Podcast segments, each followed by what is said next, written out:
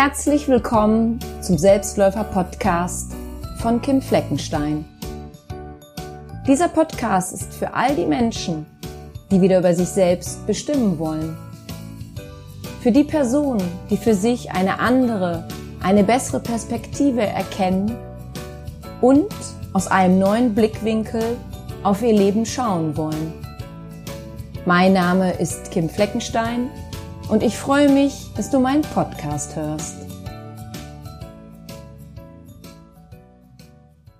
Herzlich willkommen zu meinem Podcast Selbstläufer. Ich bin Kim Fleckenstein und in dieser Folge möchte ich dir etwas über mich erzählen, damit du weißt, wer ich bin und wem du da überhaupt zuhörst. Und ich sage dir, was dich in meinem Podcast so alles erwartet.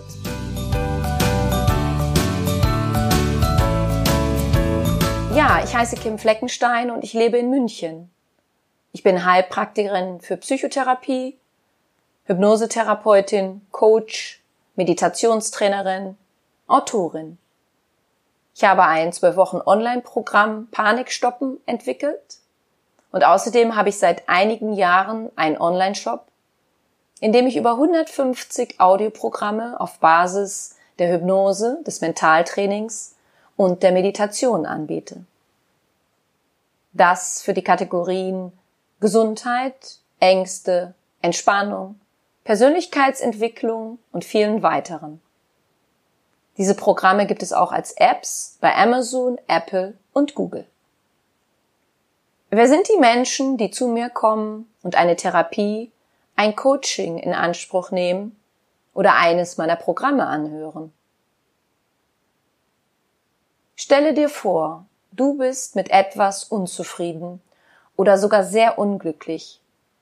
Etwas macht dir seit längerem Angst Du verspürst einen Mangel an Selbstbewusstsein und Selbstliebe und du willst das endlich ändern. Oder du hast dir ein Ziel gesetzt, das du erreichen willst, aber du weißt nicht wie. Du willst dich selber besser verstehen und noch anders kennenlernen als bisher. Meine Aufgabe dabei als Therapeutin, Coach und Trainerin ist es, dich darin zu unterstützen dir einen anderen Blickwinkel für dein Thema, dein Problem, deine Herausforderung, vor der du momentan stehst, zu geben. Ich zeige dir eine neue Perspektive auf, aus der du auf dich und dein Thema schauen kannst, um von dort aus für dich eine bessere Lösung als die bisherige zu entdecken. Ich bin niemandes Guru und ich möchte das auch nicht sein. Ich bin mein eigener Guru und das reicht. Es geht in diesem Podcast nämlich nicht darum, dass ich die allwissende Therapeutin oder ähnliches bin, sondern ich biete dir zu verschiedenen Themen Optionen und Möglichkeiten an, die du für dich anwenden kannst, wenn du das möchtest. Ich berichte dir auch in den kommenden Folgen, was mir geholfen hat, mich heute zu 100 Prozent lieben und so annehmen zu können, wie ich bin. Denn das war jahrzehntelang leider nicht der Fall. Ich habe als Jugendlicher einige Jahre unter einer Essstörung gelitten. Ich war extrem launisch, unausgeglichen und nur im Außen auf der Suche nach Liebe und Anerkennung. Ich war schon über 30, als ich begriffen habe, dass es nur eine Person geben kann, die mich lieben und wirklich glücklich machen kann, und das bin ich selbst. Daher heißt dieser Podcast auch Selbstläufer, denn in deinem Leben geht es um dich, um dein Selbst und dass du deinen Lebensweg selber gehst, ihn selber läufst, vollkommen egal, wie jung oder alt du derzeit bist. Ich werde in meinem Podcast auch viele Beispiele aus meiner Praxis geben. Dazu werde ich den Namen der Person und auch immer wieder mal das Geschlecht verändern, so dass keinerlei Rückschluss auf diese Person gezogen werden kann. Manchmal werde ich auch einen Gast interviewen, um dir zu bestimmten Themen weitere Ansichten, Meinungen und Tipps zu präsentieren, die dir für dein Selbst und deinen weiteren Lebensweg weiterhelfen können. Ich lade dich auch immer mal wieder ein, mit mir zusammen zu meditieren. Wenn du also eine Folge anhörst, in der ich eine Meditation eingesprochen habe, bitte ich dich darum, dass du dir einen Ort suchst, an dem du nicht gestört wirst und währenddessen nichts anderes tust, als dich auf die Meditation zu konzentrieren und einzulassen. Ich möchte mich bei dir nun mit folgendem Satz verabschieden. Unsere Zeit in diesem Leben ist begrenzt.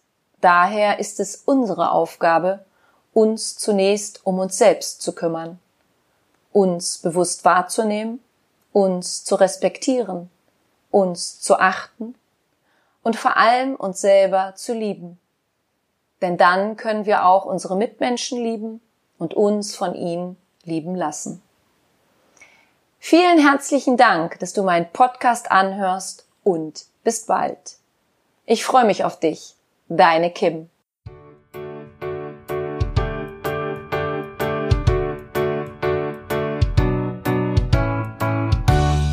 Wenn dir mein Podcast gefallen hat, dann hinterlasse doch eine positive Bewertung oder empfehle meinen Podcast gerne weiter.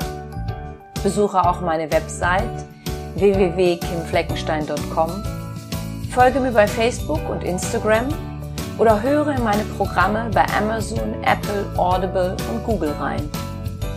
Du kannst mir auch gerne an info at kimfleckenstein.com schreiben, wenn du ein spezielles Anliegen hast. Ich danke dir und sende herzliche Grüße.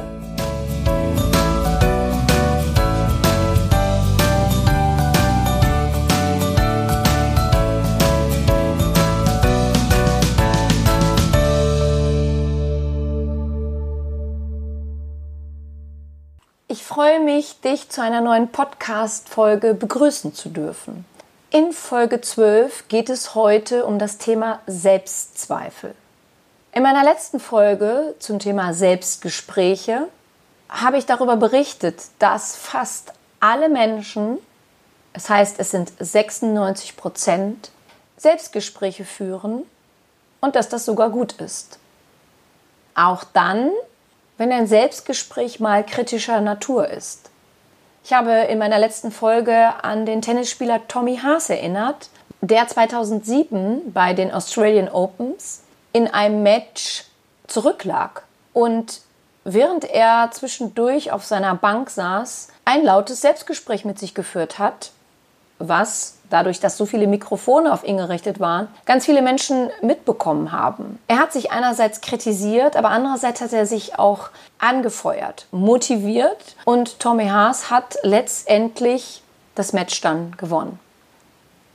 Des Weiteren habe ich darüber berichtet, dass wir pro Minute im Kopf in einem Selbstgespräch 4000 Wörter sprechen können. Das liegt einfach daran, dass wir in unseren Selbstgesprächen sehr oft überhaupt nicht die Sätze aussprechen, sondern nur so Hinweise geben wie Toilettenpapier kaufen oder Essen kochen. Das würden wir natürlich nie draußen zu jemandem sagen, mit dem wir unterwegs sind. Da würden wir nicht sagen, Toilettenpapier kaufen. Da wird er sagen, hä? Was heißt das jetzt? Müssen wir jetzt Toilettenpapier kaufen, später Toilettenpapier kaufen? Aber in unserem Selbstgespräch ist es natürlich was anderes. Es ist eine Erinnerung, ah ja klar, ich wollte noch Toilettenpapier kaufen. Deswegen können wir pro Minute im Kopf bis zu 4000 Wörter sprechen. Und dann habe ich dich in der letzten Podcast-Folge auch gefragt, wie du mit dir sprichst. Das heißt, in welcher Person. In der Ich-Form, wir sagen im Coaching dazu, ichst du dich, oder in der Du-Form, duzt du dich. Also wenn du dich lobst, Sprichst du dann in der Ich-Form zu dir oder in der Du-Form? Und wenn du mit dir schimpfst, wie sprichst du dann? Überlappen sogar beide Anreden, egal ob du dich lobst oder mit dir eher etwas schimpfst. Ich habe dir außerdem berichtet, dass Forscher herausgefunden haben, dass das Selbstgespräch in der dritten Person besonders effektiv ist. Also als Beispiel, die Kim spricht jetzt eine neue Podcast-Folge ein. Dieses in dritte Person sprechen führt dazu, dass wir eine Distanz zu etwas bekommen. Wir sind vor allem, wenn es ein negativ geführtes Gespräch ist, nicht so in diesen Gefühlen involviert, wenn wir in der dritten Person von uns sprechen. Das heißt, die Selbstbeherrschung ist eine andere, als wenn wir da richtig reingehen und in der Ich- oder Du-Form mit uns sprechen. Probier es einfach mal für dich aus und merke den Unterschied. Wann ist denn ein Selbstgespräch nicht mehr gut und gesund? Ganz einfach dann, wenn das Negative überwiegt und das äußere Wahrnehmen zur inneren Wahrnehmung wird. Und wenn das so gesteigert wird, dass man dann hinterher schon davon sprechen kann, dass jemand halluziniert. Dann ist ein Selbstgespräch nicht mehr gesund. Grundsätzlich ist es aber völlig normal, dass du mit dir selber sprichst. Jetzt heute bei dem Thema Selbstzweifel geht es darum, dass ich dir erkläre, wie Selbstzweifel entstehen, wie dieser Teufelskreis aussieht, in den man geraten kann. Und ich gebe dir zehn Tipps an die Hand, wie du deine Zweifel minimieren und dein Selbstvertrauen stärken kannst. Ja, wie entstehen Selbstzweifel? Durch Misserfolge, durch den ständigen Vergleich mit anderen und durch den Glauben, alle anderen hätten keine Selbstzweifel, nur man selber. Und je nachdem, wie du dich also von vergangenen Fehlern runterziehen lässt, dich mit anderen vergleichst, meinst, nur bei dir stimmt was nicht, desto negativer wird dann also auch dein inneres Selbstgespräch. Und auch der Hang zum ungesunden Perfektionismus fördert die eigenen Selbstzweifel. Wann ist ein Perfektionismus ungesund? Grundsätzlich ist erstmal zu sagen, dass wir Menschen alle einen Hang zum Perfektionismus haben. Jeder hat schon Situationen in seinem Leben erlebt, wo er gesagt hat oder geplant, wo er gesagt hat, da, da, da möchte er, dass es besonders gut läuft. Der Moment soll perfekt sein soll Spaß machen, die Leute sollen fröhlich sein, die man einlädt, das Essen soll gut schmecken, die Getränke gut sollen gut sein, äh, gibt man eine Party, der DJ soll tolle Musik auflegen. Ja, das ist der Moment, wo wir schon zum Perfektionismus neigen. Oder wir geben eine Arbeit ab. Das gilt für die meisten von uns. Es mag vielleicht auch Menschen geben, die, denen ist Perfektionismus völlig egal. Ich habe aber noch keinen kennengelernt. Die meisten Menschen haben schon einen Hang zum Perfektionismus. Ungesund wird der Perfektionismus, wenn es bei dir nur noch darum geht, Fehler zu vermeiden. Ich kenne viele Menschen, vor allem die zu mir ins Coaching oder in die Therapie kommen, die leider einen ungesunden Perfektionismus an den Tag legen, weil sie so unglaublich ihren Fokus darauf richten, etwas nicht falsch zu machen. Dabei gehören Fehler nun mal dazu. Ich klatsche jetzt auch nicht in die Hände und freue mich wie verrückt, wenn ich einen Fehler gemacht habe. Aber ein Fehler hilft mir dabei, eine Situation neu zu überdenken und beim nächsten Mal anders zu machen und besser zu machen. Es mir vielleicht leichter zu machen, einfacher zu machen. Der Teufelskreis Selbstzweifel sieht oft wie folgt aus. Erstens gibt eine Situation, die ist für dich das erste Mal. Du hast also noch keine Erfahrung gemacht. Zweitens, dein Selbstvertrauen ist allgemein oder zu dem Moment nicht besonders stark. Drittens, dein Perfektionismus will einen Fehler unbedingt verhindern, weil du meinst, du bist nicht gut genug für das, was kommt. Und viertens, du gehst erst gar nicht in die Situation hinein. Du nutzt also deine Chance nicht.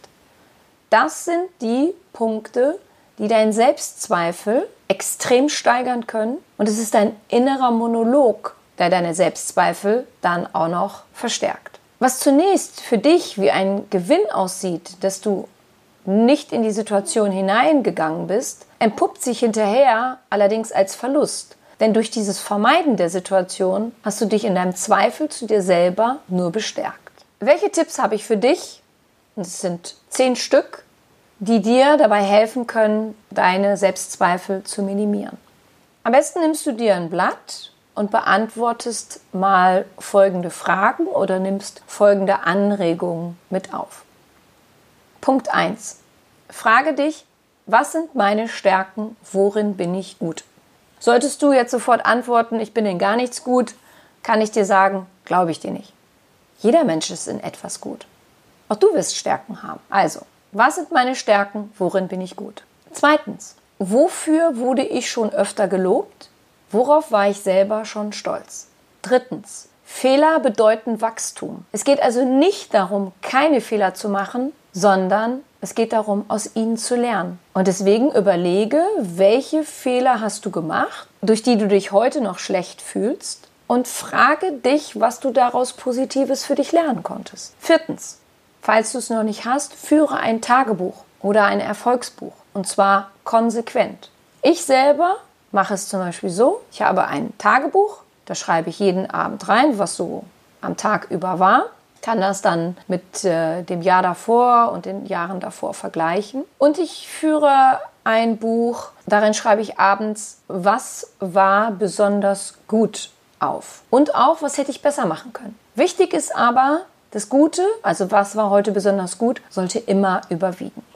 Fünftens, führe ein Morgenritual ein. Ich zum Beispiel meditiere morgens 20 Minuten, ich habe ein Gebet und Gesang jeden Morgen, das geht so zehn Minuten. Ich schreibe auf, für was ich dankbar bin, das geht fünf Minuten. Ich habe mein persönliches Gespräch mit Gott, mit Jesus, das geht mindestens fünf Minuten, wenn nicht sogar ein bisschen länger. Und dann mache ich quasi noch ein Resümee. Also mit welchem Gefühl will ich in den Tag starten, mit welchem guten Gefühl will ich durch den Tag gehen. Funktioniert es immer? Nein, auch bei mir klappt nicht immer alles. Aber die meiste Zeit überwiegt es, dass ich mit diesem guten Gefühl in den Tag starte und damit auch durch den Tag gehe. Und es ist dieses Ritual jeden Tag, was mich so unglaublich entspannt und dadurch auch viel, viel ruhiger als viele andere Menschen in den Tag starten lässt. Sechstens, nutze die Kraft deines Atems und deine Vorstellungskraft, das Visualisieren um deinen Tag zu gestalten. Unser Gehirn kann nicht zwischen realen und visualisierten Bildern unterscheiden. Also, entspanne dich mit der Kraft deines Atems und gehe Schritt für Schritt deinen Tag durch. Und am besten, wenn du ihn einmal durchgegangen bist, gehst du nochmal den Tag durch und zwar vom Ende zurück bis zum Anfang. Und damit gibst du deinem Gehirn, deinem Unterbewusstsein eine bestimmte Marschrichtung. Siebtens, achte auf deine Emotionen. Das Unterbewusstsein denkt in Gefühlen und Bildern. Je mehr du also deine Emotionen auf deine Gefühle achtest und sie bewusst lenkst, desto klarer ist dein Bild, wie für dich dein Tag ablaufen soll. Und je mehr du auf deine Gefühle achtest und sie dementsprechend lenkst, desto besser weiß auch dein Unterbewusstsein, in welche Richtung du dich weiterentwickeln möchtest. Achtens, achte auf dein Wording. Achte auf dein Selbstgespräch. Ich hatte eine Klientin, die war, bevor sie mit mir anfing zu arbeiten, der festen Überzeugung, dass sie A mit sich selbst gar nicht spricht und B, dass es alles sehr positiv ist. Und dann ist sie irgendwann in den Urlaub gefahren und hat ihre Zahnbürste vergessen. Und sie sagt, Frau Fleckenstein, es war erschreckend, mir dabei zuzuhören, wie ich mich dafür niedergemacht habe weil ich die Zahnbürste vergessen habe. Und da ist ihr aufgefallen, wie schlecht sie doch mit sich spricht und ihr das gar nicht bewusst war. Achte darauf, wie du mit dir sprichst und verzichte so gut wie möglich auf Verallgemeinerung. Wie zum Beispiel, nichts funktioniert. Ich brauche Hilfe, aber ich bekomme sie nie. Ich bin immer deprimiert. Ich werde von niemandem geliebt. Ich kriege gar nichts auf die Reihe. Alle sind gegen mich. Nichts, nie, immer, niemanden, gar nichts, alle. Das sind Verallgemeinerungen. Neuntens, es gibt ein Zitat von Friedrich Nietzsche. Das heißt, wer ein Warum, ein Wozu zu leben hat, erträgt fast jedes Wie. Beantworte einmal dein Warum, dein Wozu. Warum lebst du? Wozu bist du auf der Welt? Warum willst du etwas erreichen? Wozu willst du etwas tun?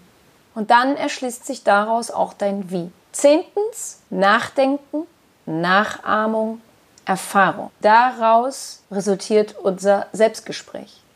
Wir denken über etwas nach, wir haben etwas bildlich vor Augen, wir ahmen etwas nach, was wir vielleicht bei jemand anders gesehen haben und machen daraus eine Erfahrung. Und je nachdem, wie du etwas nachgeahmt hast oder gemacht hast und je nachdem, wie das Ergebnis war, ist halt auch die Erfahrung. Und das bestärkt oder mindert deine Selbstzweifel. Rede mit dir, wie du ein Kleinkind motivieren würdest, wenn es anfängt, zum Beispiel Fahrrad zu fahren, zu laufen oder zu schwimmen. Wenn ein Kind anfängt mit dem Laufen, da sagst du ja auch nicht, wenn es hinfällt, bleib bloß liegen. Das schaffst du eh nicht. Sondern wir motivieren kleine Kinder, wenn sie anfangen zu laufen oder Fahrrad zu fahren und zu schwimmen. Warum tust du das also nicht mit dir selbst? Das sind die zehn Tipps, die ich dir mitgebe. Ich bin nun am Ende dieser Folge und ich wünsche dir ganz viel Erfolg bei der Umsetzung mit meinen zehn Tipps für dich. In der nächsten Folge geht es um das Thema Feedback. Denn unser Leben stellt sich so dar, wie wir den anderen und uns selber Feedback geben. Höre also in der nächsten Woche gerne wieder rein. Ich danke dir, dass du meinen Podcast hörst. Ich glaube an dich.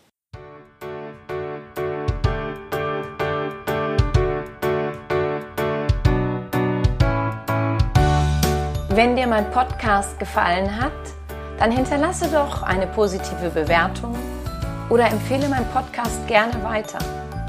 Besuche auch meine Website www.kimfleckenstein.com, folge mir bei Facebook und Instagram oder höre in meine Programme bei Amazon, Apple, Audible und Google rein. Du kannst mir auch gerne an info@kimfleckenstein.com schreiben, wenn du ein spezielles Anliegen hast. Ich danke dir und sende herzliche Grüße.